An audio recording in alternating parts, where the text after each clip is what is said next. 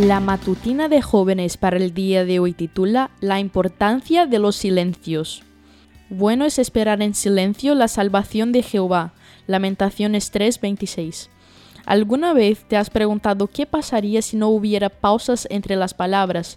Si habláramos de corrido sin respirar, sin usar comas, puntos suspensivos y puntos finales. Así como sucede en un idioma, en la música también hay pausas. Estas son tan importantes como los sonidos. Sirven para generar tensión o relajación, para separar frases y marcar momentos decisivos.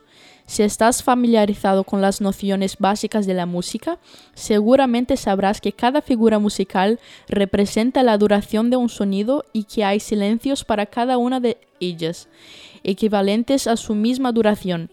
Cada uno tiene un símbolo particular que le permite al músico saber cuándo parar. John Ruskin hizo una interesante alegoría de la vida cristiana con la música. Él decía que no hay música durante los silencios musicales, pero que estos forman parte de la composición.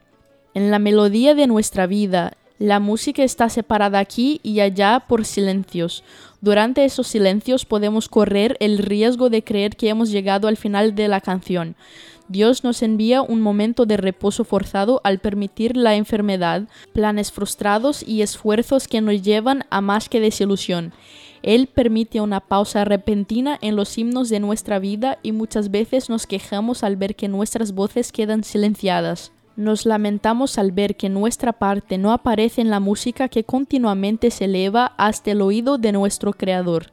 Pero ¿cómo lee el músico los silencios? Cuenta el valor de ese respiro con resuelta precisión y ejecuta su próxima nota con confianza como si nunca hubiese habido una pausa allí. Dios no escribe la música de nuestra vida sin un plan. Nuestra parte consiste en aprender la melodía y no desanimarnos durante los silencios.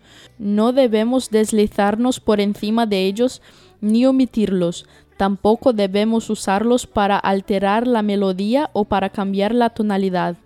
Si tan solo mirásemos hacia arriba, Dios mismo nos daría el tempo y contaría cada pulso. En una orquesta también es importantísimo aceptar que mientras uno tiene silencios, otros no. Así se da el equilibrio, se forma el clímax, se escuchan solos hermosos y se valora cada sonido. Dios escribe una hermosa partitura orquestal que involucra no solo nuestra vida, sino la de muchas personas más.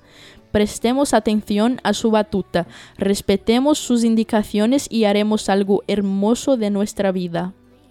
Esta fue la matutina de jóvenes para el día de hoy desde Bilbao.